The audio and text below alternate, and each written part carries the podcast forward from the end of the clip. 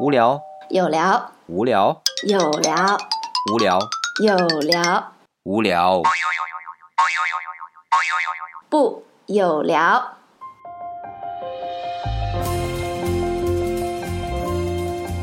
欢迎大家来到我们的有聊，我是李想。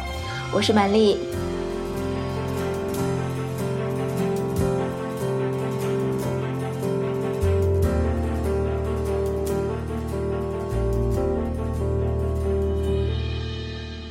欢迎大家来到有聊。现在啊，天气渐凉，很多人就开始打养秋秋膘了了。那满老师是不是也开始养秋膘了呀？因为我今天看到你吃火锅 了。是是是，那是必须的。我觉得大概从过了国庆节开始，我的胃口突然大好。像平时一天三顿就不用说了，一般到了还有加餐，对你像侦查玛丽工作到比较晚嘛，有时候晚嗯上工作完都要接近十二点钟了，就会饿得前胸贴后背啊。那时候就开始纠结一件事情了。吃饱了睡还是饿着睡，还是很纠结的。因为其实吃饱了睡不爽，饿着睡也不爽。对，那个理想从养生的角度来建议满丽老师还是饿着睡吧，饿着睡其实对脾胃还嗯没有什么太大的压力，但是如果吃饱了睡的话，一定不好。你要知道，人啊，所谓这个脾胃是后天之本，先天之本呢，就是你生出来的时候是足月的，那么整个什么啼哭声比较响亮，个儿也比较大，胃口比较好都没问题。但是等成年之后，你靠什么再去养这些你身体的各个器官呀？那就得吃啊。那如果说你吃饱了，你想想看，你吃饱那东西，睡觉了，胃也不怎么工作，就漾在那儿，这就不太好了。对呀，所以玛丽虽然天天发深夜食堂，但是的确玛丽的肠胃不是很好。但是哈，为什么天气一变冷了，人就想吃呢？这是一个有趣的话题。理想你怎么看？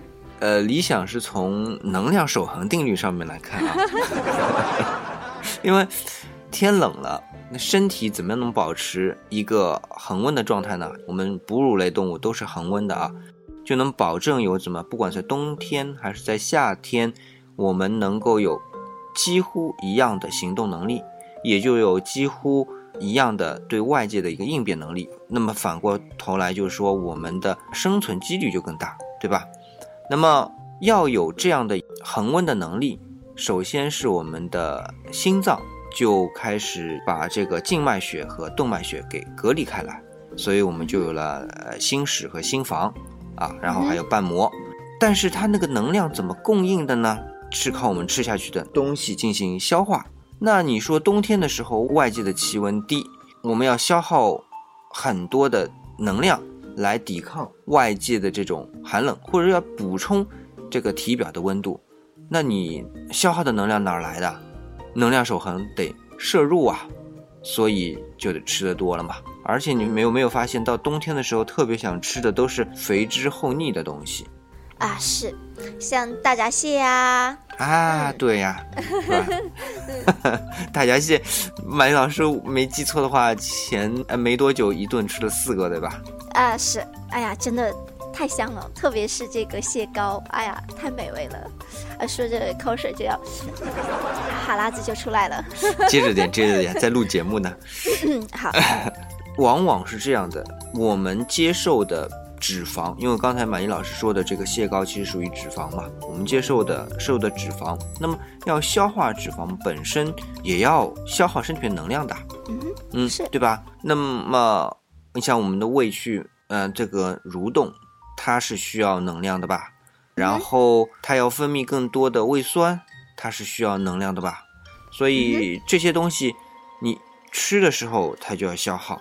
当然，消化它的时候，转化你身体里面的能量，比如说变成脂肪啊，或者什么储藏起来。那还有就是，你为了御寒，你还要再要消耗一部分能量。其实到冬天的时候，身体里面的消耗，我们所谓的这个基础代谢啊，是比夏天的时候要高的。所以就是说，冬天我多吃一点是不会长胖的。适量的补充是不会长胖的。啊，适量。你想，你刚才我们说的也是得首先有一个概念，就是你的代谢。你比如说，你一天代谢下来，比如说五千大卡，那你摄入超过五千大卡，再加上你比如说为了御寒，对不对？你整体的这个代谢，比如说是五千大卡，那你超过了五千大卡，你说你是会变胖还是不会变胖呀？当然是会变胖了。对呀，嗯，身体里边呢就有这样一个很神奇的机制，上海人叫很租宁嘎了，然后就是比较节省的，就一旦进来的东西是好的能量，它是不会浪费掉的，所以作为一个燃料，它把它储藏起来，那就是转换成脂肪。如果在夏天它不需要那么多，它就会让我们胃口变得不好起来。觉得吃个水果，吃根黄瓜会觉得很舒服，这样的话你就摄入不了很多的热量了，身体里面就这样很神奇的一个机能。也就是说，其实最聪明的不是我们的大脑，而是我们的身体。对，然后我们的大脑只是一个反应工具。你比如说啊，我们嗯觉得热了，然后把所有的信息都反映到大脑里面去，让大脑感觉不舒服，然后感觉不舒服了，你就少吃了。所以它是一个整体的，呃，大脑是整个让你可以控制食欲多和少的一部分，相互之间共同来组织这样的一个信息，最后让人对外界的一个刺激进行了一个反应，就是我要多吃或者我要少吃。啊，这让我想到一句话，也嗯，就是说，身体是知道答案的，就是到底我们是饿还是不饿，啊，是冷还是暖，其实它都会有一个非常直接的反应给到我们。那么一旦当我们的身体出现一些症状的时候，其实就已经非常直接的在告诉我们我们缺少什么了。对，是的，嗯我不知道理想有没有这样的经历哈，我只知道玛丽在青春期的时候特别喜欢吃零食，对，女孩子嘛，跟男女有关吗？这个理想有点性别歧视哈，跟男女有关吗？因为是这样的，因为我在青春期的时候嗯，很喜欢吃肉馒头，那不是零食啊，啊，肉馒头啊，好吧，对啊，我我只知道，反正大概是在呃十几岁开始，就是其实对零食这种东西就会一种特别的欲望，就会觉得啊，好像很馋，就是要吃。更多的，我觉得好像那个好像不一定是身体需要，但是是嘴巴需要。对，更深层来讲，或许是我们的心理需要。反正至少我们的身体需要嘛。因为马丽老师刚才说的这个所有的感觉，我把零食两个字换成肉馒头啊，肉馒头其实是一样的。是，所以也就是说，其实我们为什么在那个阶段会特别的喜欢吃东西呢？后来玛丽因为学了心理学嘛，就跟嗯很多的同行呀、跟老师呀做出了一个这样的讨论。那么果然，老师给到我的一个答案是说，它真的是跟我们的心理相关的。为什么女孩子，特别是在不开心的时候，有没有发现，在我们的网络语当中有这样一句话？没有什么是美食解决不了的，一顿不行，再来一顿。所以呢，一旦我们不开心了，怎么办呢？吃失恋了怎么办呢？吃失业了怎么办呢？吃不起喽。其实，就是以理想这种比较粗暴的行为的话，就是没有什么是肉馒头解决不了的，一个不行再来一个。一个啊，你喜欢吃馒头哈？嗯，就是觉得肉馒头好吃，肉馒头长什么样？我没吃过，肉馒头是包子吗？对不好意思，因为理想是南方人，南方人是馒头和包子不分。哦，那就肉包子喽。对，肉包子，上海叫肉馒头。你比如说像生煎馒头、小笼馒头，其实它里边都是有馅儿的，而且都是肉馅儿，但是我们都叫馒头。而且理想很负责的告诉大家，至少在明朝，那个有馅儿的还是叫馒头。理想没有考据过，那么如果明朝都是叫馒头的话，很有可能是在清朝开始，在北方才开始有馅儿的那个叫包子，没馅儿的那个叫馒头。好吧，又长了知识，长知识。对，讲姿势。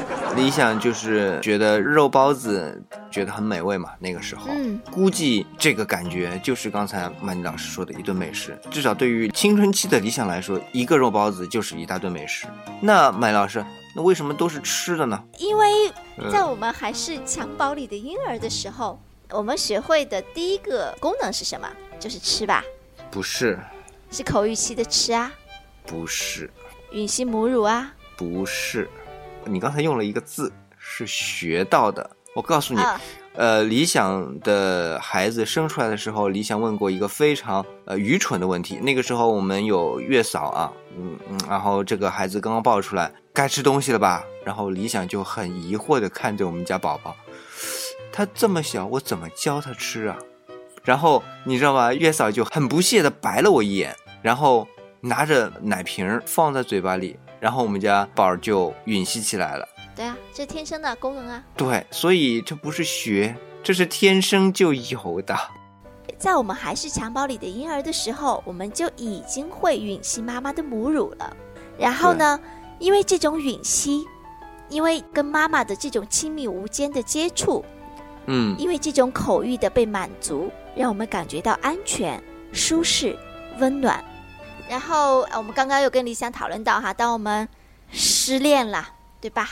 对失业了，对，呃，失声了，我们哎呀，总是觉得很有压力，很焦虑，怎么办呢？其实人会有一个很本能的一个退行的一个行为，就是会退行到小的时候。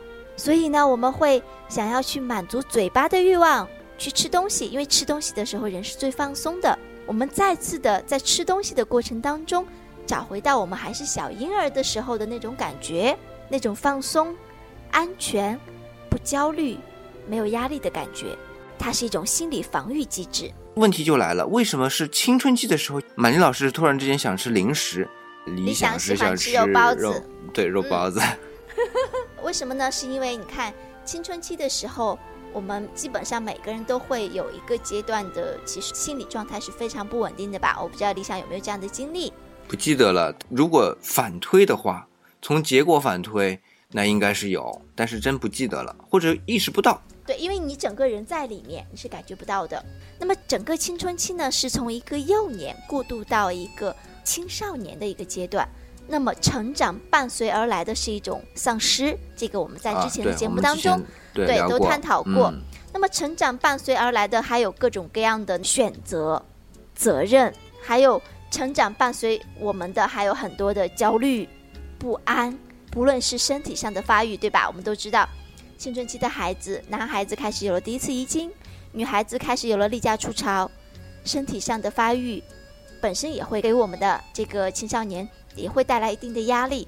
那么心理嗯上的压力就更大了，有升学的压力，对吧？这是首当其冲的。那倒是。那么还有这个所谓的成长的压力啊，还有人际关系的压力。很多孩子在这个阶段开始懵懂了所谓的爱情，或者说异性之间的关系和友谊开始出现了各种各样的分化，包括他们跟爸爸妈妈的关系，是一方面渴望着长大啊，像一个成年人一样，我要为自己做决定，但一方面又很担忧外面的世界是否安全，我自己做的决定是否正确。是否可以得到父母的认同、老师的认可、同学们的喜欢，又会面临着各方面的这种问题，所以整个青春期可以说是我们人的一生当中相当难熬的一个阶段，相当考验的一个阶段，一个转折点。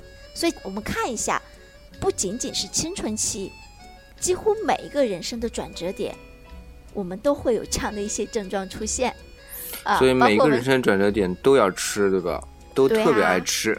对啊，例如说中年危机也要吃，所以我们会发现，人一旦遇到了一些危机、挫折、转折，是不是我们都要吃？所以在中国有谢师宴，对吗？呃，然后我们过生日是不是也要吃？对然后我们过春节又长大一岁，是不是也要吃？对是，嗯、啊，升职了加薪是不是要吃？对呃，失业了，这个失恋了是不是要吃？呃，我们结婚了是不是要吃？啊，对啊，我们离婚了是不是要吃散伙饭？啊，好吧，我没对不经验。对？啊，我们这个同学们这个毕业的时候是不是要吃对，这个毕业餐？对好像动不动都要吃。是，而且吃的内容也是五花八门。没错，理想应该是高中毕业的那个时候，必胜客已经进入中国好些年了。同学聚会就去必胜客，但当时觉得必胜客是一个非常高大上的地方，那是理想第一次进到必胜客的餐厅穷学生嘛，平时不舍得的，啊，真的不舍得。那个时候觉得一个披萨几十块钱，几十块钱，哇对啊，好贵啊，好贵，好贵。是那个时候，而且是这样的，就上海我没记错，，Pizza hut 也不多，就店不多。然后聚会的时候，我没记错，上海好像也只有两家。然后我们就说啊，去必胜客吧。然后大家都知道是哪里，都不用说是哪一家必胜客。然后呢，到了这个必胜客去吃的时候，楼下排队，因为它是从楼道走上去的嘛，整个餐厅在楼上，然后感觉还特别的高大上，就是就把它当西餐了嘛。我们那时候把它感觉就是比较高档的西餐厅，你知道吧？所以就吃完之后，虽然我们觉得啊好高兴啊，有披萨吃了，然而因为感觉那种高级的西餐厅是不能讲话的，所以那天我们特别憋屈那种感觉。就是按理我们中国的这个饮食习惯是在餐桌上面这个手舞足蹈的讲话，表达高兴嘛。我们那天去披萨哈的吃的时候就觉得各种压抑。虽然我们有吃到披萨是觉得好吃，可是不好意思讲话，因为整个餐厅都很安静，所以就看到这连着几桌，然后都埋着头在那吃披萨。其实理想想说的就是说，通常来说，中国的是伴随着吃的就是高谈阔论，然后手舞足蹈，然后就是发表各种意见。我们会发现，长大之后在工作当中谈生意要吃吧，啊，谈合作要要吃吧，吃嗯。啊，各种各样的情况都是吃，就是呃很多事情来了亲朋好友，哎对去，然后我们有学生要去远方读书了，我们要吃，对。那么也就是说，各种各样的难办的事儿，是都可以用吃来解决。对，到了餐桌上就变得简单一些。嗯，那么刚才用马丽老师的这个理论来解释的话，就是可能我们在谈判桌上面相互之间设防，对对设防都比较严重，对吧？那么我们到了餐桌上面，对美食面前放松放松下来了啊。那么你退一步，我退一步，哎，这事儿就谈成了。是对吧？谈判的时候，你退一步，我退一步，这事儿谈成了；生意上你退一步，我退一步，哎，这字就签上了，这合作也就开始了。那所以，如果这样去理解的话，那么退行一点，呃，放松一下，其实还是有助于我们，呃，商业的合作，一些、嗯比较困难的事情达成共识。所以，在中国来说，饮食就是一个文化，它就是能够让很多的东西包容进去的。所以你看哈，在中国有这样一句老话叫“民以食为天”。那么可以说，我们现在所做的一切都是为了食，所以我们也在用食解决我们的那个食，嗯，就是用食物在饭桌上的这样一顿食来解决我们未来的食食物啊它的来源。所以你看，我们中国人还是非常有智慧的。中国的餐桌有这样一个说法：吃饭不叫吃饭，那叫什么呢？叫饭局。从另外一个侧面来说明，要进行一些构架，啊，这个比较婉转一点，就是比如说我们说的鸿门宴，对吧？我要做一些比较这个有点政治图谋的事情，如果你有一些企图的话，那么借用吃这样一种场合。哎，也更容易的达到你的目的。虽然这不是很好啊，但是是我们做，所以我们中国人就说，哎，要去饭局了，也有一种无奈的感觉哈，没办法，得入套了。是 对，那么就讲到刚才李想说的那时候吃披萨哈特那个事儿啊，西餐厅，也就是说中国人很多事情放在饭桌上是解决，那么文化使然哈，那就变成很多事情很容易解决。但是呢，往往有另外一个问题，就是边界没那么清晰，对吧？那么我们经常就说，按儒家的说法，其实是食不言，寝哎，不语食不言，寝不语的。但是我们现在都知道，基本上饭桌上面就得滔滔不绝啊，那么很多事儿就好办了。那在欧洲，在西方，我们再看一下，饭桌上面就像我们在披萨哈里边不敢讲话，那个餐厅好安静啊，很多的感情在吃的时候是被压抑的。呃，理想顺便说一下，这是跟西方的宗教有关啊。嗯，我们看一下十二门徒吧，我们就知道了，就是达芬奇画的那个《最后的晚餐》啊，我们就知道为什么不能说话了。但是同样的，就很多事情变得有板有眼，变得很有规则，很有边界，对吧？也就是在最放松的时候都不让你放松，那么当然就会。有边界了，当然就会有规则了，所以这就是，嗯，中西方文化的一个差异吧。那我还想到另外一个问题，嗯，就是刚才马丽老师说的，中国人都喜欢吃，可是我们都知道啊，中国八大菜系，也就是在八个地方，这八个地方特别能想出来吃的，比如说淮扬菜，比如说鲁菜，比如说。川菜、川菜、湘菜、粤菜、粤菜。那么像这些菜系，那么是不是说这些地方的人更放松呢？不一定是更放松，他们的整个背景是跟食物有关的。举个例子吧，鲁菜很有名，对吗？对。那么鲁指的是哪里？山东。嗯，对，山东哈。那么我们都知道，山东是从来不缺菜的一一个省份，山东盛产各种各样的菜。就是蔬菜，对吧？对，蔬菜，肉类就不用说了，那蔬菜都不缺的。驴脑。对，我会觉得山东它的东西做的比较出名，是因为他们不缺菜。那么我们再看一看川菜吧，那满丽最爱吃的菜，哎，这是川菜。哎呀，要流哈喇子了。前段时间专门去成都吃了一顿。呃，我知道飞的过去，飞的回来吧。呃，是，哎呀，真的忍不住，那个四川的东西做的非常好吃。